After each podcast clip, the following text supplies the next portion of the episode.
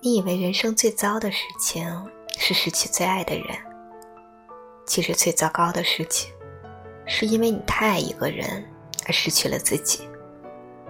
曾经有一句话很流行：一个人说不出他哪里好，但就是不可替代。可是后来的后来呀，还是有人成功的取代了他。不论你是败给了合适，还是败给了现实，终究是你身边换了人，也没有什么关系。有时候不是别人贵，便会让人望而却步；有时候也不会因为你便宜，别人就会对你特别。做人该有的姿态还是要有，但是最重要的应该是认清自己的位置。